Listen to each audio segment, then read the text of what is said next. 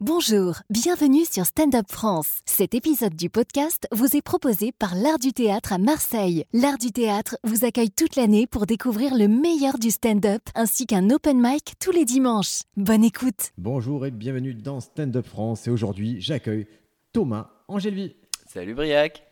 Thomas, tu es de passage à Marseille. Ouais, On joue exactement. un spectacle qui n'a pas de nom. Non, éponyme. Voilà, on a dit on va prendre. un- pff, tu sais, ça sert à rien les titres.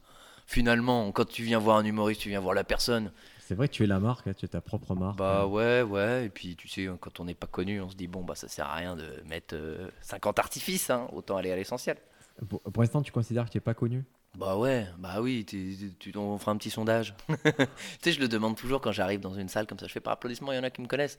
Ça arrive qu'il y en ait peut-être un ou deux, mais non, non. tu- quand tu deviens connu, c'est quand tu es devenu un Paul Mirabel, un Gad Elmaleh, un tu vois, un Jimo, un Roman Fressinet, mais Moi, je croyais que je t'ai connu à un moment. c'est vrai Pourquoi? Comment tu t'en es rendu compte? Ah, non, mais je croyais, et je, je te dis, j'avais pas joué pendant 5 grands spectacles, et je me suis dit, putain, quand je vais revenir sur scène, les gens, ils vont tellement Ils vont vouloir. m'attendre, ils vont m'attendre. Je suis arrivé, il y avait 10 personnes. J'ai fait, ok, redémarrons à zéro. Mais comment t'as cru que t'étais connu? T'as eu des signes extérieurs, genre des gens dans la rue qui t'arrêtaient Non, mais tu sais, des fois, tu mets tellement d'efforts dans une tâche. Ouais. Tu te dis, putain, ça va être récompensé. J'ai tout mis, j'ai mis mon âme dans ça. Et les gens font, non, c'est bon, ça ne nous intéresse pas plus que ça. pas ouf, quoi. Je sais pas qui vous êtes, monsieur.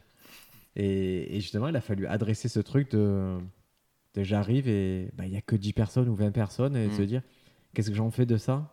Bah, il faut jouer comme s'ils étaient 5000. Et ça, ça a été un chemin mental. Ouais, ouais c'est dur. hein. Tu sais, moi, des fois, quand, quand je jouais au théâtre Beau Saint-Martin, il y a eu des moments où on était complet, c'était génial. Et là, pareil, tu te dis, oh putain, ça démarre. Et puis, euh, trois jours après, euh, on me dit, bon, bah, Thomas, ils sont quatre. Tu dis quoi? Quatre? Non, mais quatre, c'est euh, c'est une réunion, c'est pas un spectacle, tu vois. Et tu en vois quand même? Et ben, en fait, je suis allé les voir. C'est arrivé une fois où ils étaient quatre, je suis allé les voir, je fais, voilà, vous êtes quatre, qu'est-ce qu'on fait? Ils nous sont regardés comme ça, ils font, bah, nous, on est venus pour rigoler et tout. Et euh, je fais, bon, bah, si vous êtes venus pour rigoler, venez, on rigole euh, tous les cinq, du coup. Tu sais, c'était deux, deux couples. Ouais. Et, euh, et, tu sais quoi, j'ai passé un très très bon moment parce que je pense que le fait que j'aille les voir juste avant, ça a désamorcé. Le bête, fait hein. que ils se sont dit, bah ouais, en fait, la salle est vide, mais vas-y, il nous fait un truc privé. Et en fait, euh, ils étaient très participatifs, très à l'écoute, très sympas, et j'ai passé un très bon moment. Ouais, c'est une expérience, on pourrait presque passer la payer en tant que euh, citoyen. Et là, d'un coup, ils ont un truc privé pour eux. C'est génial. Si tu le prends comme ça, tu te dis, c'est. Ouais, et puis même, tu vois, derrière, ils ont mis des critiques billets réduits hyper sympas, tu vois, sans dire que la salle était pas pleine et tout. Et puis, des fois, tu te rends compte que même des fois, s'ils sont 30, 40, 50, tu passes un moins bon moment que quand ils sont 10, 12, 15, ça dépend en fait. Et, et ça, le fait que tu vas passer un bon moment ou pas, tu le sais en combien de temps quand tu montes sur scène? Des fois, c'est compliqué. Des fois, souvent, tu le sens quand les lumières s'éteignent, que la musique se lance. Il peut y avoir un peu de ouh applaudissements ou s'il n'y a pas un bruit, tu vois. Et là, des fois, tu prêtes l'oreille, tu fais wow, ok, donc là, il va falloir aller les chercher. Et tout est aléatoire. hein. Des fois, j'ai fait des spectacles où je les avais dès le début, puis des fois, je les ai perdus, et puis des fois, je les avais pas du tout dès le début, puis j'ai réussi à les avoir, et puis la fin, c'est le feu. C'est tellement une science. euh, Est-ce qu'on peut parler de cette personne incroyable qui, euh, d'un spectacle, qui est là et qui te regarde, qui a les bras croisés, qui rigole pas? Ah, mais moi, moi, tu sais quoi? Moi, je, je fixe cette personne et je le lâche pas. C'est J'ai dit, tu ah ouais, ouais, je le lâche pas. J'ai dit, toi, tu vas rigoler. Et tu sais quoi, même à un bout d'un moment, ça m'est arrivé il y a pas longtemps. Et au bout de 15 minutes, j'ai arrêté. J'ai dit, toi, tu rigoles pas. Je te jure, je vais te faire rigoler. Et tous les autres, ils se sont marrés, tu vois. Et il a commencé à se. Tu vois. Et euh, je l'ai pas lâché. Et à la fin, euh, il était détente, tu vois. Mais non, bah, là, pff, reste chez toi si, c'est pour faire la gueule. Peut-être que quelqu'un l'a contraint à venir, mais à ce moment-là, euh, joue le jeu, quoi. Ouais, mais moi j'avais ce truc-là au début, tu vois, de, de m'énerver pour ça, jusqu'à ce que je réalise. Je me dis, mais peut-être la personne a eu une mauvaise journée, peut-être il y a eu ci, peut-être ça. Et j'essaye, et c'est très dur parce que ça m'a traumatisé d'avoir des gens comme ça dans une Mm. salle. J'essaye de plus trop y penser, me dire, ok, à un moment, je vais faire à 100%, à un moment, je verrai qu'ils rigolent. Et effectivement, si tu les laisses un peu tomber, à un moment, ça, ça prend. Quoi. soit tu les laisses tomber et tu sens que le gars ou la fille est pas du tout dans le même mood et même peut te mettre une ambiance contraire. Des fois, ça arrive, ça. hein. Des fois, tu vas aller avoir en disant ouais, tu rigoles pas, machin. Et la personne, elle peut dire ouais, mais j'ai pas envie de rigoler en fait. Ou tu Et- vois, direct, oula, tu vois, là, ça peut mettre un peu. Tu vois, Ah y a bah oui, une oui. contamination de. Bah, c'est sûr. Et puis des fois, c'est direct, les gens ils se détendent, ils font ah oui, pardon, j'ai oublié que. Tu vois, que j'étais au théâtre, que j'étais là pour rigoler. Des fois, les gens ils sont encore dans leur journée de boulot, dans, dans leurs soucis, etc. Donc, fait partie du job, hein, mais faut le faire quoi. Donc là, tu as une tournée qui est organisée. Petite là, c'est Oui. petite tournée, puis c'est le rodage, hein, c'est encore le rodage. Là, on D'accord. est, euh, c'est- vois, j'ai joué euh, quatre fois le spectacle, là. donc tout est neuf. Euh, on a encore quelques dates. Ouais, on va aller à bah là donc demain, après-demain à Marseille. Après on va aller à Caen, à Rouen, à Auray, Festival d'Avignon tout le mois de juillet. Ah oui, c'est. c'est- C'est Euh, mal. Avignon, ça sera du rodage aussi? Ben normalement, j'espère que d'ici juillet, il sera prêt. D'accord. J'espère non, non, non. Je pense que que c'est dangereux hein, de faire un rodage à Avignon quand même. Il y a beaucoup de professionnels, etc. C'est un peu, c'est un peu dangereux. Non, je pense qu'il sera bien. Il sera prêt. Il sera. Alors, moi, hier, j'étais très étonné parce que tu, euh, tu es entré sur scène et tu as fait un matériel qui était frais parce que c'était sur l'actualité brûlante. Et il avait déjà, je t'ai dit, une patine. On s'est dit, putain, mais c'est. Comment il a fait On dirait que ça fait 100 fois qu'il le fait. Et pourtant, c'était sûrement la deuxième fois ou la première Mm. fois que tu faisais. Ouais, c'était bah, je- c'était la troisième fois que je parlais de, justement de, de, bah, des tensions entre la Russie et l'Ukraine, etc. Euh, tu, tu sais, des fois, moi dans ma tête, ça me faisait rire déjà l'angle de dire bah, s'il y a une guerre, moi j'y vais pas. Tu vois, dire ah non, non, c'est mort. Euh, Si on me demande d'y aller, je dis je suis qu'à contact, euh, j'y vais pas, tu vois. Je me suis dit, vas-y, c'est drôle dans ma tête. Je l'ai je l'ai fait, je l'ai testé une ou deux fois, tu vois, je l'ai fait au Paname et au Fridge. Et en fait, les gens sont rentrés dans le délire et j'ai dit, bah vas-y, c'est bon. Mais c'est des trucs éphémères, tu sais, que d'ici quelques mois, ça sera plus du tout. euh, on sait pas, hein, on sait pas combien de temps ça peut durer, mais voilà. Puis pareil, les blagues sur les élections et tout. Mais c'est pas la même implication quand tu parles des trucs vraiment qui sont arrivés il y a quelques jours ou quelques semaines ou quelques mois. Bah, les gens ils disent ah ouais ouais ouais ouais on voit très bien ce que tu veux dire et donc c'est pas la même implication tu vois. Mais c'est vrai qu'il y avait quelque chose de. C'est que c'était un peu un tour de magie pour moi. Je... Tu leur parles de leur quotidien, de ce qu'ils ont entendu, et d'un coup, tu prends un prisme qui, ok, ça t'attendait pas, ça les fait réfléchir sur un truc qu'ils connaissent, mais avec des blagues. Et Mm. ça, je me suis dit, putain, c'est la meilleure façon de déconnecter à ce moment-là. Ben, c'est surtout de dédramatiser parce que tu vois, même à un moment, euh, quand je leur dis, là, si on se prend une bombe nucléaire, c'est peut-être la dernière fois qu'on se voit, qu'on rigole et tout. Et du coup, tu te dis, mais c'est quoi le prisme pour rigoler de ça? Et direct, je leur fais, bah voilà, on est là, euh, on est un petit peu dans une ambiance tamisée, euh, on est en chiffre pair, est-ce qu'on se ferait pas une petite partouze? Et direct, tu vois, hop, ça les met dans un mood, de, oh le con. Parce qu'il y a 2-3 deux, secondes avant, je disais, on va tous mourir. Puis je leur dis, bon, bah allez, on pourrait se faire une petite partouze, quoi. Et le chiffre pair, ce détail du chiffre pair, il est venu quand? Euh, pff, en, en impro en fait. Parce Ah que ouais. en fait, je me suis dit comment l'amener de manière douce. Et en fait, les gens ils commencent à faire leur chemin dans leur tête quand je dis il y a une ambiance tamisée, il y a un chiffre pair, tu vois. Ils disent oh putain vers où il nous emmène lui, tu vois. Et euh, limite j'ai un pote, il m'a dit vas-y dis euh, au lieu parce que t'emmènes les gens sur la ch- le chemin de la partouze, dis après euh, en fait on fait un times up ou un autre truc, tu vois, un truc qui n'a rien à voir ouais. avec le. Faudrait que je le teste aussi, tu vois. Partout, c'est tellement. Le mot est tellement fort que Ouais. c'est dur d'égaler ce mot-là. Ouais c'est vrai, c'est vrai. Et donc, ton spectacle, donc, rodage, il est écrit de A à Z. Ouais. Et il Bon, y a de l'impro, je fais pas mal d'impro aussi avec les gens. Je me laisse des petites, des petites fenêtres de tir où je demande l'avis, tu vois, sur des sujets et tout. Alors des fois les gens ils te donnent rien et puis là tu fais bon bah tant pis. Puis des fois il y a des gens ils ont envie de parler, tu vois, ils ont envie de donner leur avis, etc. Donc là c'est intéressant aussi. Et il a été écrit comment? Par petits bouts Tu avais ou tu as déjà une trame à la base? Non, en fait, euh, moi je, je, en fait, je- je me soucie pas du tout de la trame ni quoi que ce soit. Je suis assez instinctif, c'est-à-dire que euh, il y a un sujet qui me plaît dans ma tête. Tu vois, par exemple, le dernier truc que j'ai écrit, j'ai juste eu une info où on m'a dit, tu sais que si on te chope en train de faire l'amour sur la plage, c'est 5000 euros d'amende, un an de prison. J'ai dit quoi? M'a dit, je dis non mais c'est une blague. Et, tu vois, je me suis dit non mais là il faut écrire un truc là-dessus. Et du coup, je suis parti dans un délire où euh, si jamais on te chope, si euh, je, je fais un rêve où on me chope ou machin, etc. Tu dis mais qui peut payer ça? Enfin bref, et du coup je fais un 5 minutes là-dessus. Et après, je me suis dit bah comment je vais le mettre dans le spectacle? Donc l'étape 1, c'était vraiment l'idée, en disant putain il faut parler de ça quand même. Puis c'est quand même une info à avoir parce qu'il y a quand même beaucoup de gens qui ont fait l'amour sur la plage et qui n'ont pas cette info de tu risques de faire de la prison, hein, parce que tu vois c'est exhibition euh, sexuelle, enfin tu vois c'est un truc de ouf. Et du coup, tu essaies après de l'incorporer, de, de faire une espèce de trame un peu logique où tu parles de choses, de couple, de machin, etc. Mais euh, la phase 1, moi, c'était pas du tout on fait une trame. C'était je regroupe toutes mes idées, tous mes sketchs qui marchent et toutes mes blagues et on essaie de faire une suite logique. Donc, il y avait- il y a vraiment euh, toute la logique, c'est apporté presque en post-production. C'est-à-dire C'est la fin, ouais, c'est une couche de vernis que tu mets à la fin. Mais encore aujourd'hui, tu vois, alors après, je travaille justement avec Aslem Smida, qui est mon, mon metteur en scène, manager et tout. Euh, il la dernière fois, il m'a fait plaisir. Il m'a dit Putain, mais je suis bluffé. Comment tu arrives à parler de sujets qui n'ont rien à voir et faire des petites transitions comme si c'était fluide? Et des fois, c'est vrai que, bon, des fois, il y a des transitions, elles sont tirées par les cheveux. Mais bon, quand tu regardes les Américains et quand tu, tu regardes plein d'autres Ouais. stand-uppers, des fois, pff, ils passent d'un sujet à un autre et on s'en fout en fait. Tant que c'est drôle et que si c'est efficace et machin, vas-y, on va pas. Puis l'art de la conversation, il n'a pas une logique. Il faut pas croire que quand on Mm. parle entre nous, on peut pas. C'est, on est un peu ce dernier truc qu'on pense, on, y- Mm. on en parle et voilà, on enchaîne. Notre cerveau, il comble les vides. hein. Ouais, c'est ça. Et puis des fois, tu es sur un sujet, et puis on fait Oh, dis donc, j'ai oublié de te dire, euh, avant-hier, tu sais ce qui m'est arrivé? Et ben voilà, tu vois, il y a zéro transition, et puis c'est fluide, et puis c'est- c'est la vie, quoi, c'est comme ça. Quoi. Et toi, est-ce qu'il y a une trame euh, Est-ce que dans ce spectacle-là, tu essaies d'épouser une trame efficace que tu avais sur l'autre spectacle ou il n'y a pas de, de recette euh? Il est, vraiment euh, très différent parce que le premier spectacle d'une était beaucoup plus euh, ado. Quand je l'ai écrit, j'avais 22 ans et je l'ai joué de mes 22 à mes euh, 26 ans. Tu vois, non, un peu plus, 20 23, 26 ans. Et il y avait plus de sketch.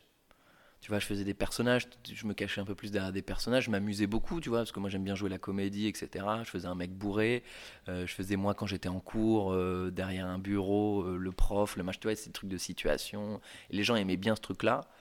Et ce deuxième spectacle, il- juste on allume la lumière, le micro, et là je fais des blagues pendant une heure. Je fais des petits actes out, Out, comme on dit dans le, dans le milieu, tu vois. Mais il n'y a pas de noir. Sketch, noir, tu vois. C'est vraiment fluide où on fait des trucs dedans et tout. Et je préfère en fait, je trouve que je m'amuse plus Et la transition s'est faite comment? Naturellement. Franchement, peut-être que c'est un peu le format euh, comedy club où à force d'aller dans les comedy clubs, tu peux pas venir avec un personnage. C'est trop casse-gueule. Quand t'as un gars juste avant qui a fait des blagues, des très bonnes blagues, euh, micro-main, et qui t'as l'impression il a improvisé, tu sais, quand le stand-up est bien fait, qu'il improvise, mais que pas du tout, tout est écrit, et que toi derrière t'arrives avec une proposition de personnage, tu perds les gens. Parce qu'ils disent, oula, c'est un autre délire. Après, ça marche dans les grandes salles, dans les Le festivals. carton. euh, en campagne où les gens ils aiment bien ce côté plus théâtre, tu vois, un peu Muriel Robin, un peu Palmade à l'époque. Euh, mais je trouve ça finalement moins intéressant de, de se cacher derrière un personnage. Vaut mieux dire les choses de son propre chef, tu vois, en fait. Euh, essayer à le traduire différemment, plus directement, plus. Parce que toi, tu as connu ce, ce circuit des festivals pendant un moment. Ouais, c'était j'en ai fait pas mal, présent, hein. Ah oui, oui, j'en ai, j'ai dû en faire une vingtaine. hein. C'était hyper enrichissant. euh, euh, il faut pas tomber. En fait, c'est- t'as des travers partout. T'as des travers aussi dans les comédie clubs parisiens, marseillais ou tout, où tu peux aller dans des trucs un petit peu trop citadins. Et réciproquement, euh, quand tu es en festival, tu peux aller sur la blague un peu facile de cul, un peu beauf, qui va faire rire.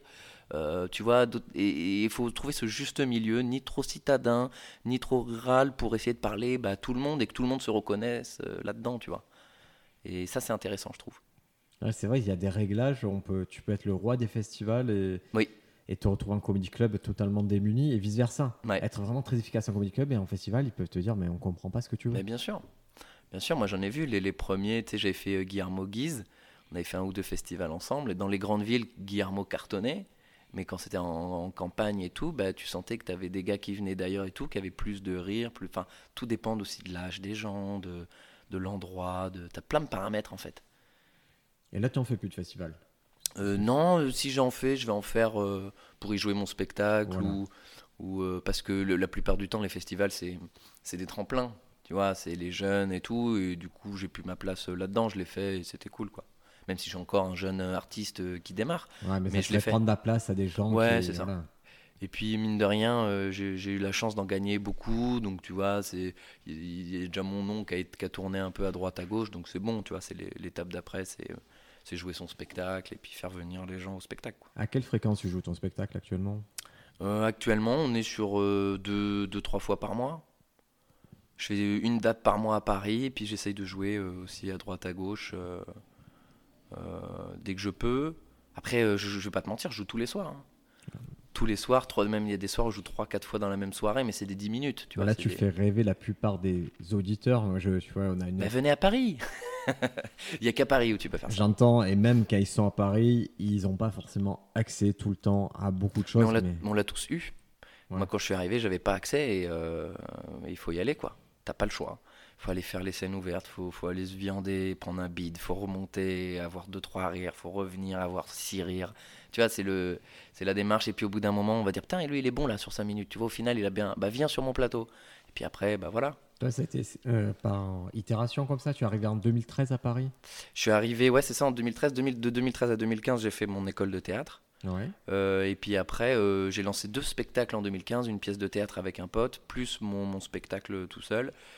Euh, et puis ouais, ça s'est fait comme ça, tu vois, dans les comédie clubs et tout, il fallait, euh, bah, le petit, moi je viens de Poitiers, un petit pro, provincial qui arrive comme ça. euh, Bonjour, est-ce que je peux venir faire 5 minutes Tu vois Mais c'est intéressant. C'est dur, hein. au début, tu es là, tu fais, j'y arriverai jamais, personne veut de moi, je suis nul et tout. Mais voilà, il faut pas lâcher, quoi. Il faut pas lâcher, il faut pas être relou non plus.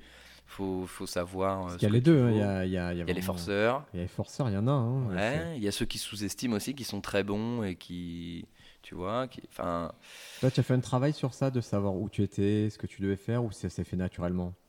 Euh, non, je- moi je suis assez instinctif, donc euh, il y a des potes qui me disaient viens jouer sur mon plateau, j'y allais, je me prenais pas la tête, même si c'était des plateaux pourris ou si c'était des, des super plateaux. Euh, à un moment donné, je jouais beaucoup au Jamel Comedy Club aussi, le, patron il me faisait confiance. euh, Jean-Michel Joyot qui faisait la programmation de, des Deb Jam le mardi, tu vois, j'en faisais au moins deux, deux par mois. Donc c'est génial, tu vois, tu t'arrives depuis un ou deux ans et puis tu joues deux, fois par mois au Jamel Comedy Club. Tu, kiffes quoi. Et puis, de fil en aiguille, les gens, euh, voilà, ils savent, hein, ils disent oh putain, lui il a joué là, bah viens, viens jouer, et puis voilà. Et aujourd'hui, on te voit beaucoup au Fridge, on te voit vraiment sur les, sur les gros comédie clubs. C'est, tu me dis, tu joues 3-4 fois par soir toute la semaine J'essaie quand même de me garder un- une ou deux soirées parce que j'ai voilà, j'ai une meuf et qu'il faut, il faut faire des soirées Netflix and chill euh, pour préserver son couple. Mais, euh, mais non, ouais, j'essaie. euh, bah, c'est, en fait, c'est hyper important d'une pour faire de la com euh, par rapport à son spectacle.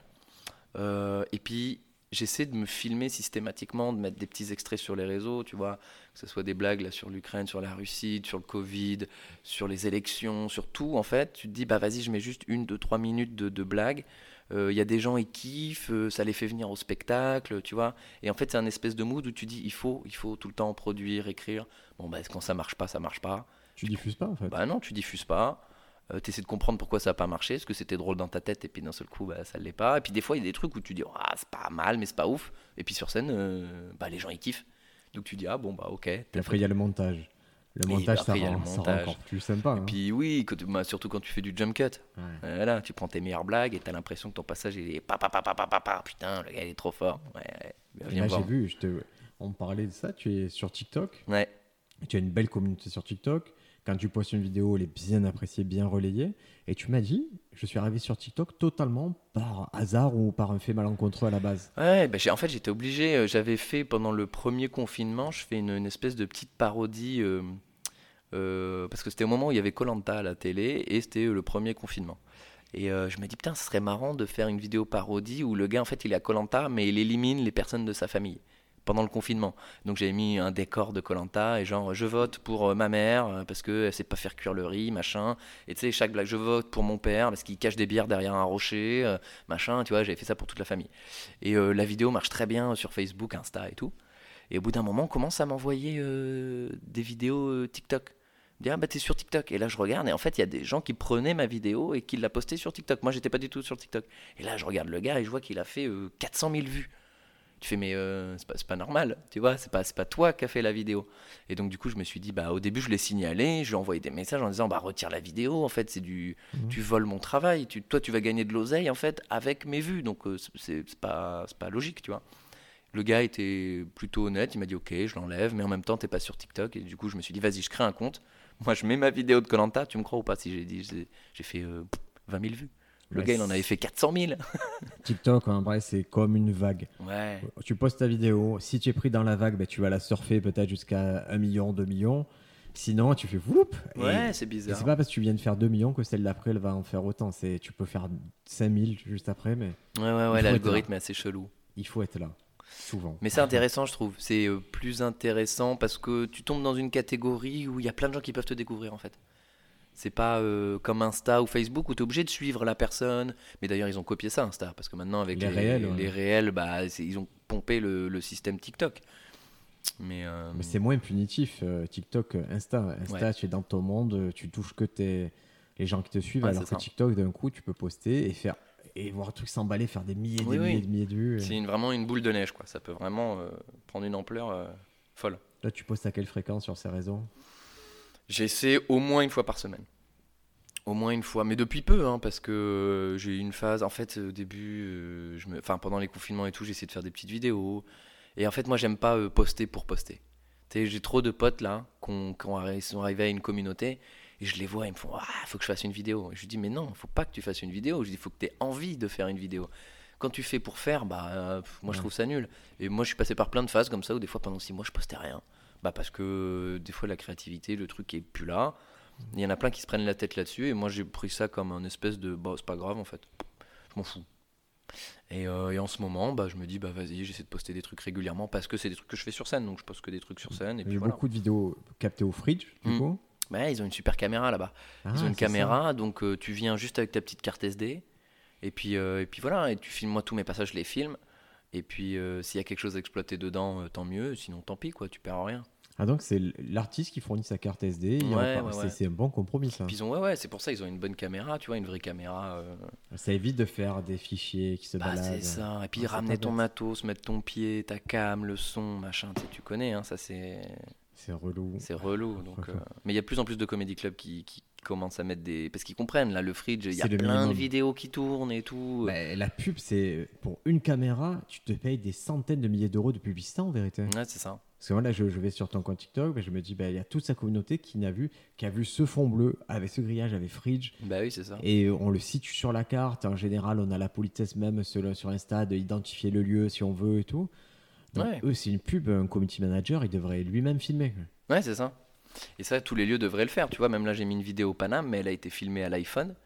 Euh, bon, ça va, la qualité, euh, ça passe, pas ouf. Mais en vrai, s'ils avaient une caméra euh, Je de comprends pas, qualité, ça aurait été beaucoup mieux. J'arrive pas à comprendre comment c'est pas dans la- l'ADN des comédie clubs. Nous, à Marseille, on a, on a donc le garage et l'ardu. Donc, l'ardu, on fait venir un cadreur le plus souvent possible. Mais pareil, il faut qu'on automatise, il faut que des caméras fixes. Mais c'est ça. Et le garage, on fait livrer des, des trucs euh, de caméras fixes. Et il faut que ça soit fait parce que sinon, on va louper le, le tournant. là. Au fridge, la, la caméra, elle est au plafond. hein. La Ouais, caméra, elle est au plafond et elle bouge pas. hein. Elle est toujours là, le cadre est toujours le même. Tu viens, tu mets juste ta petite carte SD, il a- le régisseur appuie sur REC, il a rien à faire. Et voilà, et c'est nickel quoi. Mais après, j'en avais discuté aussi, par exemple, avec la direction du Paname, où il m'avait dit Ouais, mais il faut quand même garder un œil sur ce qui se passe sur les réseaux. Parce qu'imagine, il y a des petits jeunes qui arrivent, qui font un passage, ils bident, et qui veulent quand même le mettre sur le- les réseaux parce qu'ils se disent Bah voilà, je suis passé au Paname. Ça fait de la mauvaise pub euh, au Paname. Mais ils le font avec leur téléphone. Ils le font déjà avec Ouais. leur téléphone, ça. Ouais, Moi, je vois des passages au Paname et, et des gens qui pourtant tournent, Mm. des gens qui. Je me dis, mais pourquoi vous vous filmez comme ça? Ouais, c'est ça. Ça sert à quoi cette Mm. vidéo du fond, pas sous-titrée, où ça tremble? Hmm. Tu t'es pas mis en avant si tu as. Ouais, il faut faire un truc euh, assez quali, quoi. De toute façon, donner envie. La, la vidéo, c'est un processus. Quand vous y allez, il faut l'épouser à fond, se Ouais. dire, ok, ça va me demander du travail en écriture, du travail de jeu, du travail en captation et du travail de montage. Et quand j'ai fini le montage, je vais avoir du travail de diffusion parce que ça se diffuse pas Ouais, c'est n'importe sûr. comment. hein. Non, non, c'est vrai que c'est t'as tout résumé. C'est un travail en amont, en aval, et il faut que tout euh, soit cohérent, euh, coordonné pour que ça soit un produit euh, final intéressant, quoi. Et toi, ta communauté, du coup, elle te suit sur les réseaux et elle s'engage aussi sur tes spectacles, du coup? Euh, je, je le vois plus particulièrement ouais, sur les dernières vidéos que j'ai postées de scène. Ouais. Euh, les, les gens qui s'abonnent, les gens qui me découvrent sur scène, viennent plus facilement euh, au théâtre. Par exemple, avant, j'ai fait, ça m'est arrivé de faire des parodies, d'autres vidéos où, où c'était pas de, de la scène. Ouais. Tu gagnais peut-être plus d'abonnés, mais c'est à transformer pas forcément l'essai à- en, en place en billet de spectacle. Alors que là, j'ai l'impression que ceux qui découvrent mon travail, c'est déjà un petit peu des connaisseurs ou des gens qui aiment le stand-up et du coup vont avoir la curiosité de venir me voir sur scène. Tu vois ce que je veux dire Donc c'est très virtueux pour, euh, pour ton métier. C'est plus intéressant, c'est moins efficace. Je pense qu'il faut que tu en postes beaucoup, beaucoup, ou que tu aies des, des- des gros, des gros sketchs. Euh, Tu vois, Seb Melia, il a, eu, il a, il a mis des, des 5, 7 minutes, 10 minutes, 12 minutes de gros sketchs que sur Facebook, sur machin, qui a fait venir du monde. tu Il a vois. tout essayé, lui. hein. Lui, en vidéo, c'est le mec qui a tout essayé. Les gens, ils se disent, putain, il a un succès, ouais. Les amis, ça fait ouais. 10 ans qu'il envoie des vidéos, mais il a tout, tous les formats, les podcasts, il, Il a a tout essayé fait, la ouais. narration, les- tout, et jusqu'à trouver ben, les, les bons équilibres. Et même maintenant, bon, on s'en rend pas compte, mais des fois, il lance des concepts qui qui prennent pas de ouf, juste il les fait plus, et il passe à autre ça. chose. Ouais, ouais, ouais. Non, non, moi, moi Seb, c'est un modèle de persévérance euh, et de réussite. hein, parce qu'aujourd'hui, euh, il, fait, il fait 1000 spectateurs par semaine, là, Seb. hein. Moi, je fais ses premières parties là, au Théâtre Le République. Déjà, son public est exceptionnel. C'est que des jeunes comme nous qui kiffent, qui se prennent pas la tête. Tu sais, tu peux avoir des fois des appréhensions sur le public parisien qui est un petit peu vénère, un petit peu stressé, qui est assis en mode vas-y fais-moi rire. Et eux, pas du tout, ils sont chill. Tu sens que c'est des jeunes qui, qui aiment l'humour, le stand-up. euh, Mais il, a réussi cool. le tour d'exploit de trier son public en fait. Quasiment, Ouais, les gens ça, qui hein. viennent, ils sont qualifiés. Ouais, c'est ça. Et puis, euh, il s'est créé sa communauté. euh, il fait ses trucs. euh, il- je trouve très modeste aussi, Seb, parce qu'il sait par où il est passé pour en arriver là. Et tu vois, on va, enfin, tu vois, là, on s'est encore envoyé des messages. On s'est dit, vas-y, on se fait un petit resto. euh. il se prend pas la tête, tu vois. Il sait, il, il sait la galère que ça a été pour en arriver là. Et maintenant, il kiffe et il, il est vraiment cool. Ouais, je, trouve aussi qu'il renvoie cette image-là et, et je me dis c'est un gars qui prouve qu'il faut faire les choses. Il faut arrêter de dire j'ai Ah, envie ça, de c'est sûr. faire. Il fait les choses. Ouais. Il se loupe, il apprend, il améliore. Et ouais, j'ai tellement vu. Je te dis vers 2014, j'ai vu bah, c'était un humoriste comme les autres. Je pense qu'il a eu des revers, des choses comme ça. Il a appris et à chaque fois il a essayé des choses. Et c'est- peut-être un truc sur 100 qui a pris, Hmm. mais ça a tiré tout vers le haut. Et Ouais, maintenant, il est, pour moi, c'est un de ceux qui est imbattable dans le sens où c'est son propre médium. Il fait ce qu'il veut. Ouais. Et tu sais, là, on en a discuté. euh, tu sais, il est pas allé à Montreux. Je lui dis pourquoi t'es pas allé à Montreux? Il me fait pas. Moi, je, mets, je me filme sur scène, je mets mes extraits, c'est moi qui coupe, c'est moi qui décide ce que je mets. Et ça me convient parfaitement, en fait. Les gens le découvrent comme ça, ou je lui dis ouais, t'as raison. Il est devenu patron de. de- il a plus besoin des médias ou quoi? Déjà parce que euh, peut-être les médias l'ont boudé pendant un moment où lui, il y allait pas beaucoup et tout. Il a dit ok, je vais faire les trucs de mon côté. Et aujourd'hui, bah, c'est le roi de son truc, en fait. Et puis il sait comment se mettre en valeur. Moi, c'est un mec, je, je vois bien qu'il calcule comment lui bien se mettre Ouais. en valeur. Il sait Oui, c'est joli. T'as vu, ses captas, elles sont jolies. Elles sont... Il a compris. voilà. Alors que peut-être un réalisateur de Montreux, il peut être très contraignant. C'est-à-dire, tu fais ça, même ils ont des conseils, même sur ton texte à un certain moment. Et puis tu prends un risque. Tu prends un risque à Montreux. Tu sais, tu peux avoir des fois le meilleur sketch. Il suffit que toi tu sois un peu en dessous ou que le public soit pas dans la même adéquation que toi. euh, et puis bah ton passage il peut être pas ouf. Et le mixage, rien que le mixage du son à Montreux, il est, je trouve très particulier. hein. Ouais, ça dépend. C'est vrai que si les rires ils sont pas. hein. euh, Non non, c'est mais de toute façon toutes les captations sont casse-gueule. hein. Dès que tu captes de l'humour, c'est pour ça que c'est mieux des fois d'être euh, soi-même son propre monteur et de se dire bah non ça je le mets pas parce que ça va pas me mettre en valeur. C'est toujours difficile. L'humour je trouve en vidéo est toujours plus compliqué. Tu sais, souvent quand on est en live, les gens ils disent putain, mais en live c'était trop bien. Et des fois en vidéo, ils font ah, bah t'es pas dans le truc, t'es pas dans le- dans l'ambiance de la salle. N'est pas impliqué. Des gens qui rigolent à ta droite et à ta gauche, de, des applaudissements, de même cette odeur de théâtre ou de, de tu vois, de, c'est une ambiance particulière. Et toi, tu as capté ton premier spectacle? Euh, on l'avait pas capté, on l'avait filmé un peu euh, avec une caméra pour bosser, tu vois. Euh, mais c'est inexploitable, c'est-à-dire que. euh, Tu n'as pas cherché à faire commerce du non. premier spectacle hein, Non, et puis euh, après, j'ai c'est c'est pas dit que c'est des, des trucs que je ne ressorte pas un jour, tu vois. J'avais des, des, des sketchs où je prenais beaucoup, beaucoup de rire qui étaient très efficaces. Des sketchs, hein, pas du stand-up, hein, des sketchs. Ouais. Et je me dis peut-être un jour, si j'ai la chance de faire des plus grandes salles et qu'il faut faire un spectacle d'une heure et demie et tout, et aller dans plusieurs villes, peut-être c'est un moment où je le ressortirai et ça pourra faire, euh, tu vois, un truc. Je suis pas fermé à ça, mais Parce que c'est des personnages que tu maîtrises forcément. ouais, c'est ça. des- Tu l'as joué combien de fois ce premier spectacle? Je l'ai joué, euh, bah déjà, si tu comptes mes deux Avignon, euh, ça fait euh, 44 dates, plus des petites tournées. J'étais programmé, je pense que j'ai dû le jouer euh, 250 fois au moins. C'est incroyable. C'est pas mal, c'est pas mal. hein. c'est- c'est fat, hein, 250 fois un spectacle. Bah ouais, à un moment, je le jouais deux fois par semaine à Paris. Ça va vite, hein. Ça va vite, mine de rien. Et Avignon, tu as fait deux fois Avignon. Ouais. Ça a été euh, le premier, c'était quoi l'ambiance pour toi? C'était la découverte. Le entre le premier et le deuxième, c'est pas du tout la même approche. Le premier, c'était la découverte. C'était le Disneyland de, de l'humoriste. C'est, euh, t'étais avec tous les copains. Il y a plein de monde. Les salles sont pleines. Après, il faut se battre. hein. Moi, c'est vraiment un colanta pour moi le, le, le festival d'Avignon parce que bah, si tu joues le jeu, il faut flyer. Donc t'es crevé. Il fait 40 degrés. euh, moi, j'ai un physique de de, de, de, de- de polonais euh, qui sue en plein soleil. Donc t'es là. euh, tu es, obligé de batailler en fait. Mais quel régal après de jouer tous les soirs quand t'as du monde et que c'est cool et voilà. Ça c'était l'ambiance du premier. Et le deuxième, j'avais un côté un peu plus euh, oh, oh il faut y retourner. tu vois, j'étais là en mode j'étais content, hein, C'était deux années consécutives? Ouais. Et euh, je savais les efforts. En fait, c'est- j'étais au j'étais au 5 juillet et je me suis dit waouh, il reste encore 20 jours comme ça en fait. Et qui c'est qui a pris la décision d'y retourner en fait?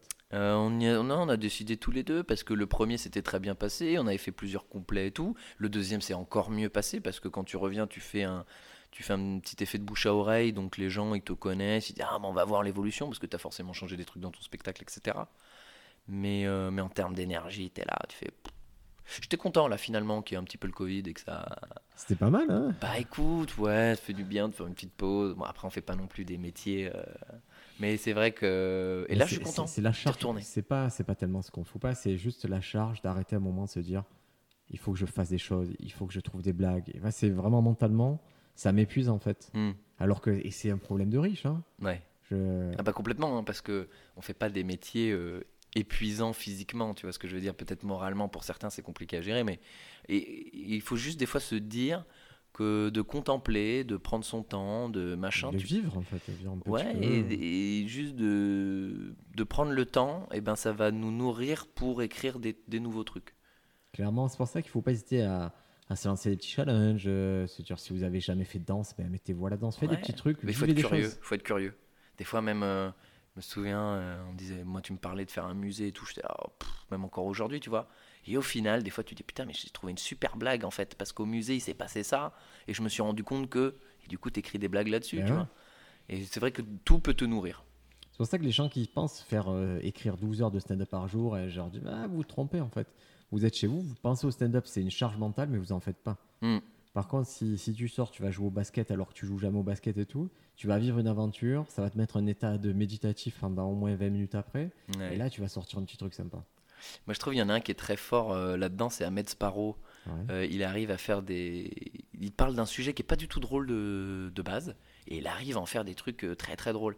Et c'est là où tu dis, la phase d'observation d'un bon humoriste, c'est d'arriver à prendre un truc pas drôle.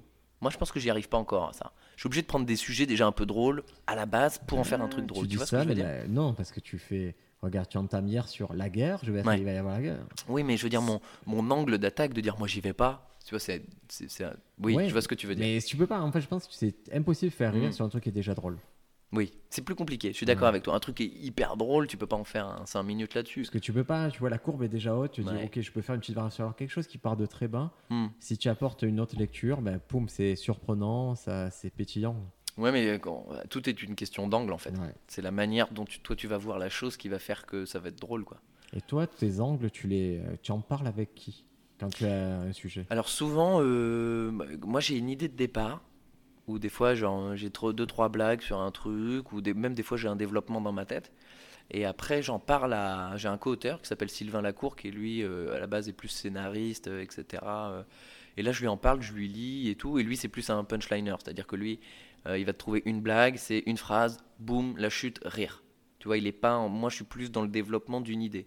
Mais coup, vous avez en- vos rôles chacun, vous savez Exactement. où vous êtes fort. Et moi, je lui envoie, euh, souvent, je lui envoie des petits pavés de 10-15 lignes. Euh, et puis là-dedans, il va me dire, ouais, ça c'est bien. Ça, je suis un peu partagé, mais souvent, il dit rarement non. Il me dit, bah, tu sais quoi, teste. Ça se trouve, ça peut être drôle, la manière des fois dont tu le dis peut être drôle, etc. Et puis là, il va me dire, attends, attends, attends, regarde, j'ai écrit une blague là-dessus. Ou alors j'ai une idée, il va me la rajouter, tu vois. Et donc ça, c'est cool. Je fais, ah ouais, bien vu, machin. Tu vois, le truc que j'ai fait hier, euh, lui, il m'a rajouté la blague, elle n'est pas du tout de moi. Euh, sa blague, c'était euh, pour calmer, calmer Vladimir Poutine, ils ont envoyé Emmanuel Macron. Ils se disent que Emmanuel Macron, c'était vraiment le meilleur gars pour calmer Vladimir Poutine. Parce que pendant deux ans, le gars, il n'a pas réussi à calmer des gens habillés en fluo, en train de faire griller des merguez. sur des ronds-points. était marquante, cette blague. Et tu vois, et c'est lui qui l'a trouvé. Il s'est fait, lui, il va pas aller calmer le gars le plus dangereux de la planète. Et tu vois, moi, j'avais pas eu ce recul de ça. Et lui, il l'a eu. Donc, tu vois, il me l'a filé, ça s'est bien emboîté dans le truc. Et voilà, quoi. Ça fait combien que tu bosses avec lui?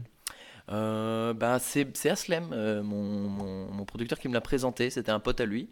Enfin, il avait déjà euh, travaillé sur d'autres projets avec lui. Donc, tu vois, c'est pareil, ça fait 4-5 ans euh, qu'on bosse, euh, qu'on que bosse ensemble. Parce que le producteur, ça fait partie de ses fonctions, donc il se place en tant qu'employeur et il met à disposition de l'artiste les moyens financiers, techniques et aussi artistiques pour Ouais. qu'il s'épanouisse. Et que ce soit trouver un metteur en scène ou adjoindre un co-auteur éventuellement faire la proposition comme ça, ça fait partie de ses attributions.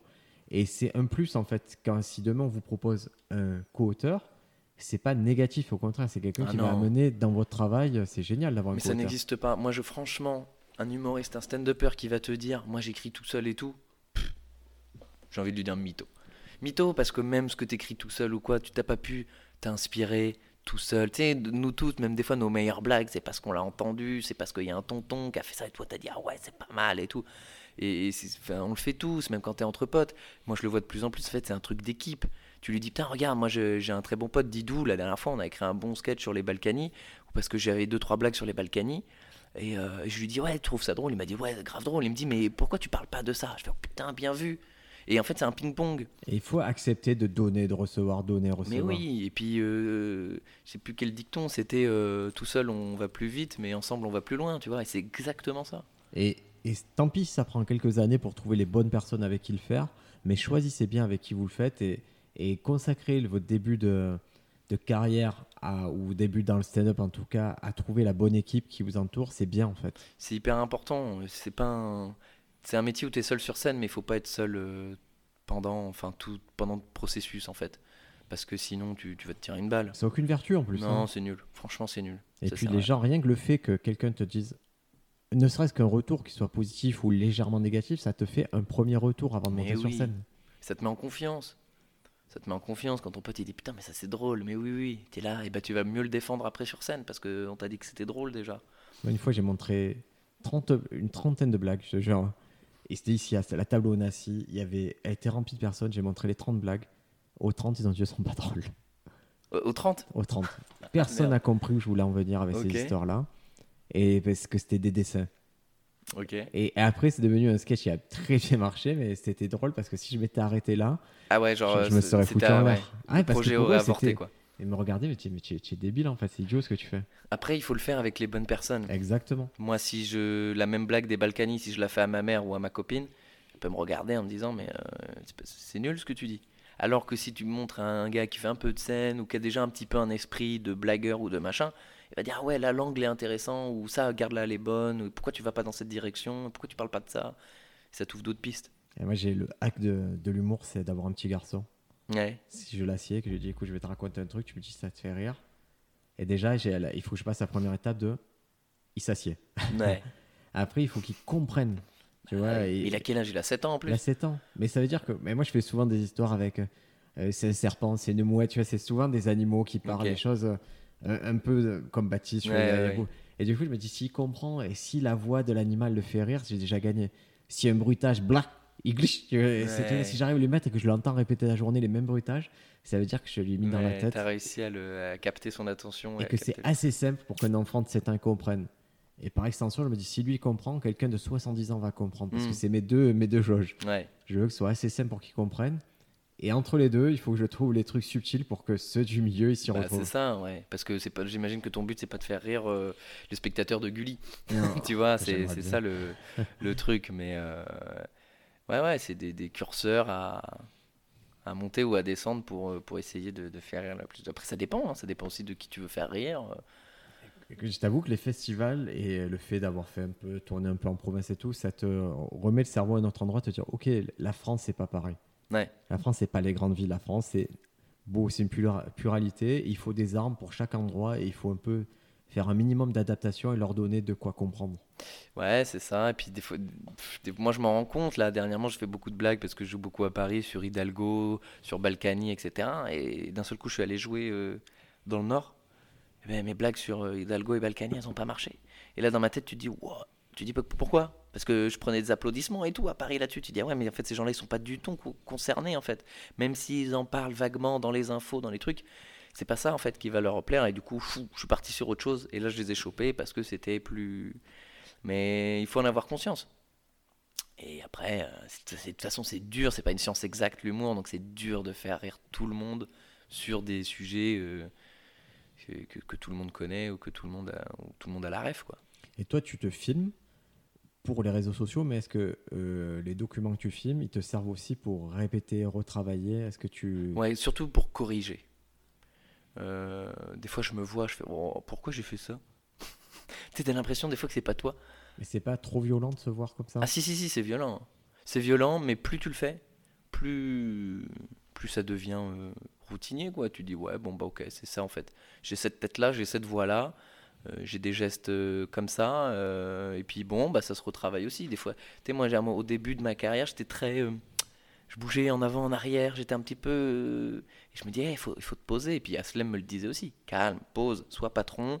Tes déplacements, quand tu regardes quelqu'un, tu lui parles, boum, tu passes à droite, tu lui parles, t'es posé, t'es réfléchi, t'es tranquille. Alors qu'au début, j'étais là, ouais, machin, ouais. Et, et tu sens en fait l'amateurisme du truc, que tu gommes, que tu retravailles, etc., qui fait que t'as l'attention des gens, ton truc est maîtrisé, et les, les gens kiffent. Et ça, c'est plein de, plein de phases par lesquelles tu passes. Et là, c'est hier, et c'est drôle parce que hier, il y avait, quand on a joué ensemble, il y avait du coup des, des gens qui prennent des cours au théâtre, Ouais. vois-tu.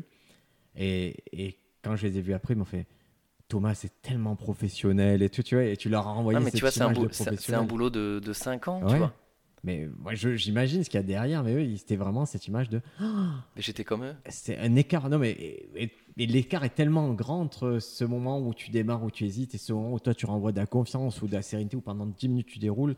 Hier, il a fallu arrêter à 10 minutes parce que c'était le truc, mais tu aurais déroulé une heure pareil, c'était la même. Parce Bah, que tu- viens voir le spectacle ce soir, venez voir le spectacle. Bien sûr, bien sûr. Et si Mais, vous n'êtes euh, pas à Marseille, vous savez que c'est en tournée. Bah, bien sûr. Mais, euh, mais c'est intéressant de, de voir ça parce que justement, euh, au début, c'est pas du tout le cas. Et il y a personne, personne n'est arrivé un jour, premier pas sur scène, et le truc a été carré. Tout le monde est passé par cette phase où, ben, en fait, c'est pas ju- juste, c'est pas naturel de te mettre sur une scène, de parler à des gens en les faisant rire et en étant complètement serein. C'est prétentieux, hein, presque. C'est très bête. Il faut avoir beaucoup d'ego pour faire ça. Il faut quand même avoir une certaine estime de soi pour euh, dire à 50, 60, 70 cerveaux, taisez-vous, écoutez-moi. Tu vois, c'est quand même un truc particulier. Donc, euh, et au final, je trouve que au début, tu es, un peu comme ça parce que tu as un petit surplus d'ego, de trucs, qu'avec le temps, je trouve, ça s'estompe. Ou peut-être tu es plus serein parce que si tu dis, Eh, si je les fais pas rire, c'est pas grave. Moi, j'avais un truc à leur dire, j'assume mon propos, ça fait pas rire, tant pis. Celle d'après va vous faire rire et tu es plus serein, je trouve. Bah, dès le moment où tu acceptes c'est une conversation, C'est ça. vraiment, j'arrive et. Un monologue. Une conversation, tu. Ouais, c'est déséquilibré, j'avoue, c'est une Ouais, c'est un conversation peu déséquilibré. mais c'est. euh, Parce que c'est quand même le truc de vous allez vous taire, j'ai parlé pendant une heure, il va falloir m'écouter. Mais ils réagissent, c'est-à-dire qu'ils t'envoient des messages non Bien sûr. verbaux. Et c'est ça, même les gens qui se mettent au premier rang, moi, si je leur parle, des fois, ils sont un peu braqués parce qu'ils ont vu d'autres Mm. stand-up. Oui, je faisais, mais non, ça serait horrible que ce soit une conversation. Moi, je t'agresse, quoi. Bah oui. On va se parler normalement et tu pourras me répondre ce que tu veux et ça se passera bien. Et... Parce que dans la vie, je me vois pas quelqu'un me dire ah, je suis. euh, Je suis épicier ah, bah, bah, et sortir 10 blagues sur une Bah méchante oui. sur le fait qu'il soit épicier, qu'il n'ait pas réussi sa vie, euh, qu'est-ce que tu fais? Ouais, non, c'est sûr. C'est sûr que c'est. Et puis, chaque, tu, le- tu le sais très bien, il y a de tout en plus dans un public. Tu peux très bien avoir des gens qui vont être un peu fermés, qui vont pas oser euh, parler ou quoi que ce soit parce qu'ils se disent putain, lui, il va m'enchaîner, il va me tailler, il va me. Et t'en as d'autres, ils se disent c'est mon moment. Tu connais ou pas ces gens dans le public qui font ok, là il va me parler, je vais montrer, il a sa meuf mais à côté. sont presque à deux doigts de. Si tu leur dis écoute, est-ce que tu veux revenir faire un petit passage Ils sont, ils sont presque à deux doigts de dire oui. Ouais, non, c'est toujours bancal. C'est toujours bancal. Puis, enfin, non, c'est c'est- des moments particuliers. C'est pour ça qu'on aime ça, c'est que c'est vivant. C'est du spectacle vivant. T'es là et il peut se passer n'importe quoi. Moi, j'essaie de leur implémenter, si je leur m'adresse à eux, le fait que ça va. Ça va pas être en vain, tu vois. On va essayer d'en faire quelque chose d'intelligent de la conversation. Pour Ouais. ça, je leur parle de mots compliqués, des choses. Je dis si, si tu connais pas, c'est pas grave, propose et on va avoir une déduction logique ensemble et je te jugerai pas sur ça. Je ferai des blagues sur ce que ça on peut te dire, mais si tu connais pas le mot que je vais employer maintenant, c'est normal, c'est fait pour. Ouais. Et il faut pas avoir de honte entre nous. Ouais, mais tout le monde, toi, cette, cette approche-là, plutôt bienveillante, plutôt euh, euh, un peu paternaliste, tu vois, où tu vas être là avec le public, alors que tu sais que tu as des humoristes, ils vont être en mode. euh, Ah, ils veulent le déchirer. hein. Ah ouais, ouais, Ils tu vois, les ils sont là pour, pour te défoncer, donc ça dépend aussi. C'est pour ça que des fois le public, il y va à tâtons, il se dit oula, D'où l'intérêt de, les- de leur donner ces codes-là, de leur dire Mm. direct qu'ils voient ta personnalité, ce que c'est. Et ouais, j'essaie de pas avoir une personnalité offensive sur ça. Mm. De, Bien, écoutez, c'est ça ma proposition, c'est ça mes blagues. Je suis là vraiment pour les Mm. blagues. On va parler de ça. Et j'essaie de trouver des petites ficelles pour les connecter à ma vie. euh. Ouais, c'est ça. Ouais, il faut les, en fait, il faut que tu arrives à les embarquer. Parce que moi, des fois, plus ça va, plus si je vais tomber sur un relou, ah, je peux lui dire avec un petit sourire, je peux dire, tu me casses les couilles. tu vois Tu- En fait, tout, si tu dis les choses. Après, il faut que le public soit d'accord avec toi. Attention, il faut pas que ça soit gratuit. Parce Mm. que quand c'est gratuit, ça marche jamais. hein. Tu te prends le, là, le public est contre toi, puis derrière, tu rames. Mais, euh, mais s'il y en a un qui est casse-couille, qui arrête pas d'intervenir, qui à chaque fois il met son grain de sel, tu peux lui dire. Euh, ta gueule. tu vois, si tu le dis avec un sourire, si tu le dis avec un truc, tout passe en fait. Mais euh, ouais, il faut, des fois, il faut pas se gêner. hein. faut y aller. Les gens, ils sont là pour rire, ils sont là pour déconner aussi. Oui, ils, ont besoin de façon plusieurs couleurs et Ouais. ils acceptent vraiment. Ils ont une capacité d'acceptation au public qui est assez large. hein. Ils sont- Et puis, ils et puis même, euh, ça reflète ce que tu es aussi dans la vie. Et quand on est dans la vie, on n'est pas toujours bienveillant. On fait tous des fois des blagues ah, horribles, atroces, ou des fois on est là et on se permet de les faire parce qu'on sait qu'il y a du second ou, ou du troisième, quatrième degré. Et c'est pour ça, heureusement qu'on l'a. Parce que t'imagines si tout devait être euh, consensuel et tout, qu'est-ce qu'on se ferait chier, quoi. Et, et je me permets, toi, tu es particulièrement bienveillant. Et euh, on se faisait la réflexion, et c'est pas moi, c'est tu es le seul artiste pour l'instant qui a été reçu ici, qui est venu la veille en disant écoute, je vais flyer, je vais faire toutes les actions pour avoir plus de public. On s'est dit putain, c'est bizarre, le théâtre, ça fait 5 ans qu'il est ouvert bientôt, c'est le premier à le faire. Bah écoute, euh, je sais pas, moi ça ça me paraissait euh, normal. Alors après, si j'avais eu un spectacle la veille, euh, je serais pas venu. Là, en l'occurrence, j'avais rien, tu vois, le jeudi. Bah j'ai dit, vas-y, moi je descends à Marseille, euh, on va essayer de se faire connaître le max. Tu vois, je, suis inconnu ici, personne, euh, je, je suis venu jouer deux fois il y a trois ans. Et euh, je me suis dit, bah vas-y, il faut. à Paris, je commence à avoir des gens qui me suivent, qui, tu vois, qui, quand je fais un spectacle, ils viennent, bah, parce que j'ai fait ce, ce- travail de planter des graines pour que derrière ça pousse. À Marseille, c'est pas le cas, donc autant planter les graines maintenant, la veille. Bon, c'est un peu tard, la veille du, du spectacle, mais au moins. Mais ça marche quand même. Ouais, il y a des gens, tu vois, on a vendu une dizaine de places euh, dans la soirée d'hier parce que bah, ils m'ont découvert, ils ont dit ah bah cool, on va aller voir son spectacle. Et euh, c'est- c'est- ça fait pour moi, ça fait partie du but du jeu quand t'es pas connu, quoi. Faut tout faire pour se faire connaître. Mais c'est, mais c'est étonnant, je te dis, euh, que ce soit l'exception. Tu vois, pour nous, ça a été, on s'est dit, putain, c'est bizarre, c'est vrai, c'est le seul mec qui a fait ça et c'est mal, c'est trop malin. Mais c'est inspirant, en fait. Tu vois, ce côté-là, il est inspirant, se dire, ah oui, mais en fait, quand tu arrives d'un endroit, c'est pas acquis. Non, mais euh, tu vois, j'ai un très bon pote euh, Didou avec qui euh, on est parti en tournée et tout. Là, moi, je le vois, il, joue son spectacle dans plein de jolis théâtres, dans des 100, 200 places. On est à peu près sur la même notoriété et, je le vois, il va faire des premières parties. Le gars, il est capable d'aller faire 5 heures de route, aller faire une première partie en disant je jouerai mon spectacle, telle date, machin. Il rentre chez lui, des fois pendant la nuit. Et en fait, il a tout compris. Certes, c'est des efforts assez considérables et tout, mais euh, au final, euh, bah, quand il est venu jouer son spectacle dans la 200 places, c'était complet. Alors que s'il n'avait pas fait ce travail de première partie, de venir machin, il aurait eu 40, 50 personnes. Et, voilà, et ça, ça fait partie du processus de. euh, Bah, euh, peut-être bah là, il a rempli 200 places, et peut-être la prochaine fois, il va remplir 300, 400, et puis c'est un travail de longue haleine, quoi. Ben, tu sais quoi, le, le prochain invité au podcast sera Didou. Ah, vite le. C'est un pote, il est exceptionnel. on va faire ça, comme ça, on- il a l'air d'avoir de la sagesse derrière Non, sa il est, non, il est, c'est un amour, c'est un amour. Trop bien. Est-ce que tu as euh, dans ton téléphone une blague que tu es en train de développer et que tu n'as pas encore faite? Ah bah oui, oui, oui, moi j'ai plein de blagues sur mon téléphone. Ah, Mais alors attends, parce que tu... Ouais, mais les dernières... Bah, la dernière que j'ai écrite, tu vois, c'est sur la partouze, là. Le truc Ouais. de...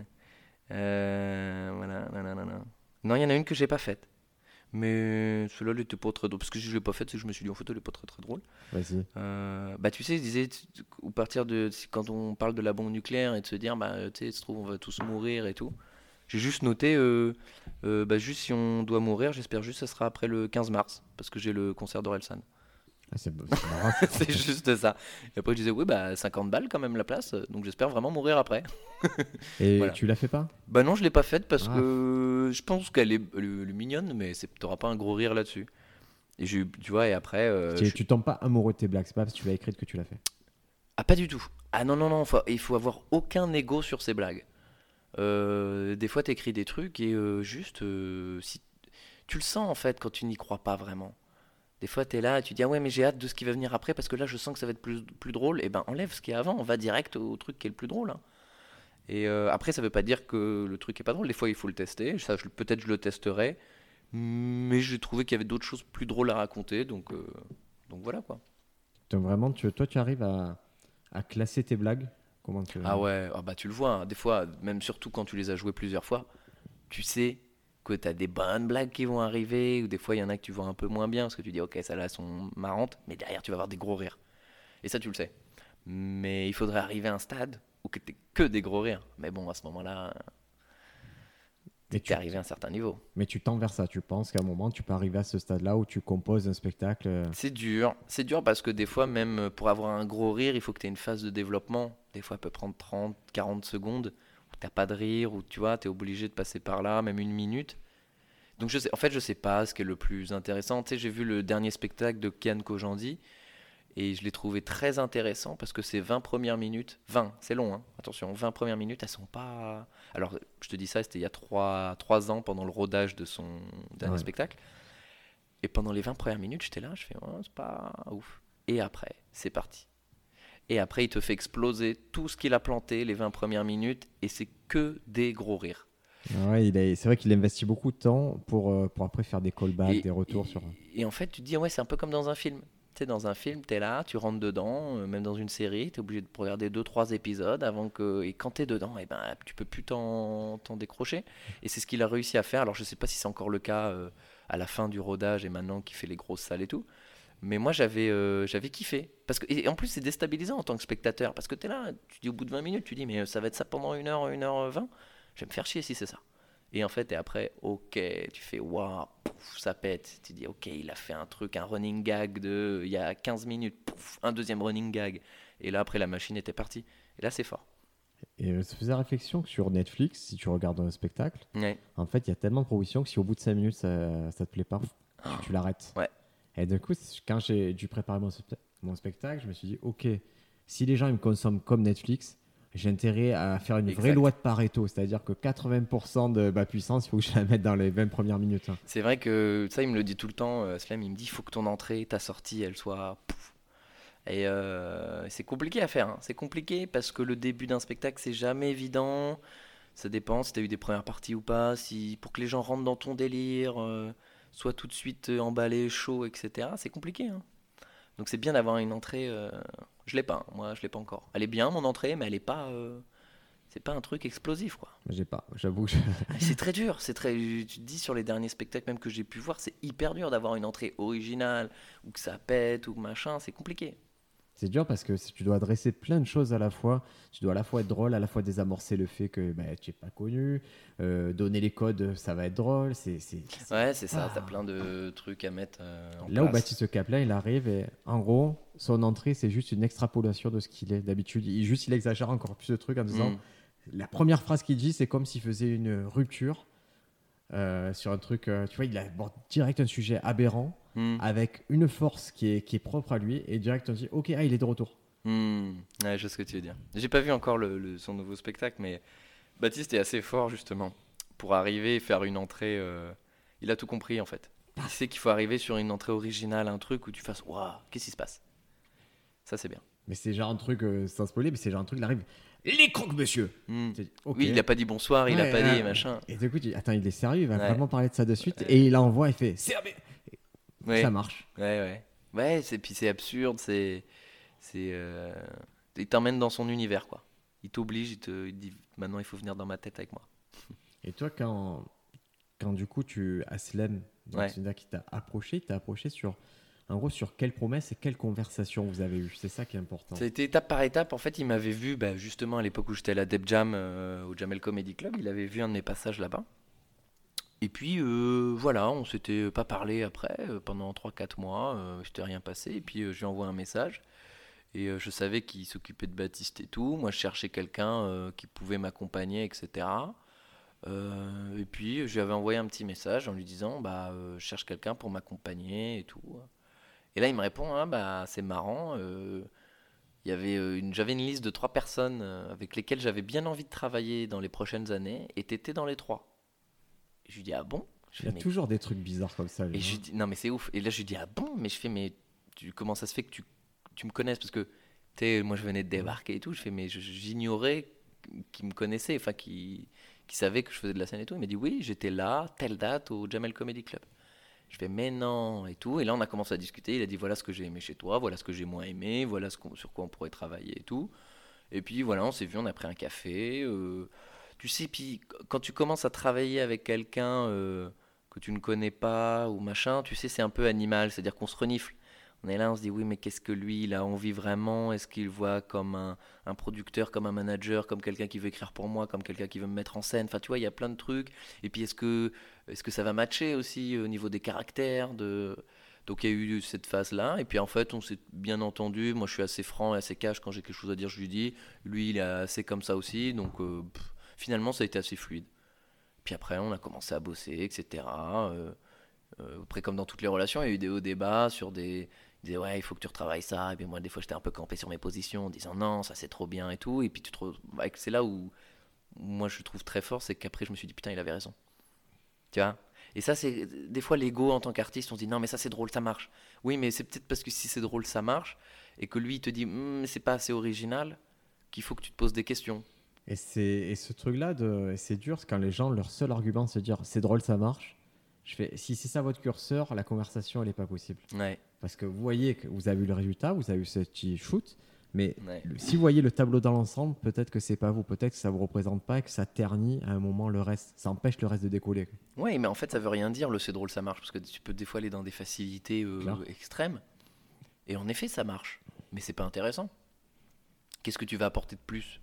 Qu'est-ce que tu vas, euh, est-ce qu'est-ce que les gens vont retenir de toi Euh, Donc c'était ça en fait, ce qu'il voulait me dire quand il me disait non, mais creuse l'originalité, creuse le machin, ou peut-être des fois tu vas avoir moins de rire, tu vas être moins efficace, mais plus original et les gens vont plus se souvenir de Plus toi et c'est à toi après de travailler ce truc-là pour que ce soit aussi drôle. Et c'est vrai qu'au début, moi, très très têtu, très entêté sur des trucs. Où... Et maintenant, euh, maintenant, je lâche du lest. Je me dis, ok, il a raison. Et quand c'est que tu as fait cette bascule Peut-être euh, parce que ce qui était drôle et que ça marchait, ça marchait au niveau du public, mais que ça marchait pas au niveau de, des professionnels qui veulent te faire travailler. D'accord. Et quand il y a un, deux, trois professionnels qui disent oui, mais, tu dis, ah ouais, il y a un, un petit problème en fait. Et c'est là où tu dis, bon, il faut que je bosse. Il faut continuer, il faut faire autre chose, faut, tu vois. Et, euh, et c'est ce vers quoi je tends. Et je pense que même il y a encore des trucs où il y a des facilités. Tu vois, même Aslem, là, dans mon spectacle, il m'a dit, ouais, tel mot, il faudrait que tu le remplaces par tel mot. Parce que euh, forcément, tu vas sur des trucs où tu sais que tu vas avoir un rire si tu dis le mot bite à ce moment-là, alors que c'est pas intéressant en fait. Tu vois, parce que le propos il est autre que de dire le mot bite. Mais ça a ça, pas faut ce retour-là, il est incroyable. ah mais c'est génial. C'est génial, euh, mais ça a mis, euh, tu vois, plusieurs années pour donner ta confiance en fait. Et maintenant, je suis d'accord avec lui. Quand il me dit ça, je fais ok, je suis d'accord. Parce Je que partage ton avis. dans ces relations-là, c'est très fragilisant hein, d'avoir quelqu'un qui, peut, a- qui a droit de dire des choses. Ah bah oui, oui. et puis il y a, y a- avec plein de personnes, surtout les artistes, hein, c'est très compliqué hein, de, les, de, les, de, les, de les manager. Lui, il a beaucoup de courage parce qu'en fait, je me rends compte que moi, je suis plutôt facile, même si j'étais très têtu, etc. Mais il y en a plein avec qui euh, il a lâché l'affaire, où il s'est dit, bah non, mais en fait, ce gars-là, il, il va jamais démordre de son idée, il va jamais, tu vois, quand t'es entêté, enfermé dans un truc. Euh, non, il faut aussi un peu écouter les conseils et tout. Alors après, c'est double tranchant. Il y en a, ils sont entêtés, ils, y sont arrivés. Et il y en a, ils sont entêtés et puis euh, ils se sont pris le mur. Donc euh, je pense qu'il faut rester ouvert, il faut rester à l'écoute de, tout ce qu'on peut te dire, même que ce soit dans le public, que ce soit des professionnels et tout. Il y a toujours un fond de vérité, même si tu n'es pas d'accord avec ce qu'il qu'il est en train de te dire, il y a un fond de vérité. Écoute, c'est un Thomas Angélvi plein de sagesse qu'on récupère voilà. en 2022. Ouais, j'avoue, je me suis écouté pareil, je me suis dit, ouais, il est chiant le gars. Non. Oh là là, oh, il est chiant. Oh, quand C'est est-ce ça, qu'il va faire une blague de cul? C'est ouais, c'est moi j'avais euh, justement que tu as connu au Quai du Rire, un ancien producteur, Ouais. qui me disait tu es, tu es- tu es trop intellectuel. C'est vrai Et j'ai fait mais c'est pas du tout une insulte en fait. Non, bah non. C'est euh, et, et mon fils qui a des petites lunettes et tout, pareil à l'école, a dit, oh, j'ai fait mais on t'a dit que tu étais intello, mais c'est c'est plutôt cool. Ça veut juste dire que quelqu'un te dit que tu es intelligent, ça, ça, ça le fait non? Et on- moi, on m'a toujours dit, pour faire rire, il faut être très intelligent. Parce que justement, pour faire rire, il faut avoir une, une espèce de vision différente des autres.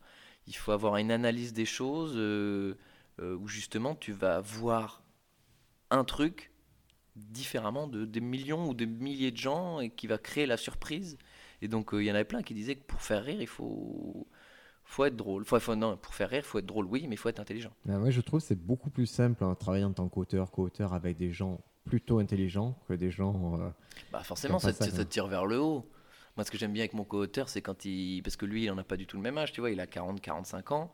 Il a d'autres références. Il a d'autres. euh, Des fois, moi, je lui dis, ouais, non, c'est pas mon univers et tout. Mais des fois, il arrive sur des sujets. Je fais, ah ouais, c'est bien vu ça.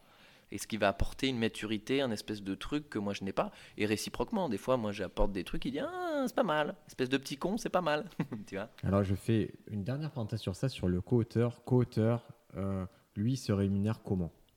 Alors, euh, nous, on est- il, a pris un- il prend un pourcentage euh, de mes droits d'auteur. Donc à la SACD, je suppose. Elle a SACD, ouais, voilà, il prend un pourcentage euh, sur mon spectacle.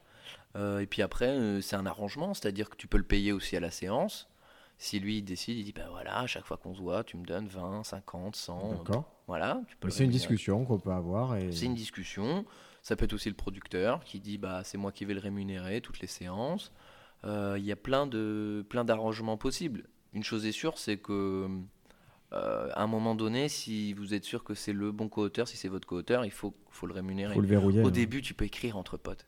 Mais quand les blagues elles commencent à faire un peu d'oseille, quand tu vois que tu gagnes de l'argent avec ces blagues-là, il faut redonner à César ce qui appartient à César, tu vois. Et c'est pas très dur de le faire, de donner un cadre légal à votre écriture. À la SACD, ça permet ça, ça permet Mm. vraiment de dire, ben moi je pense qu'il a contribué à 50% euh, au- à, ce type de blague. Et le jour où des droits sont perçus sur ce type de blague, ben, en amont, il percevra ces 50% comme au même moment que vous et tout le monde est gagnant. Bah ouais, cl- clairement.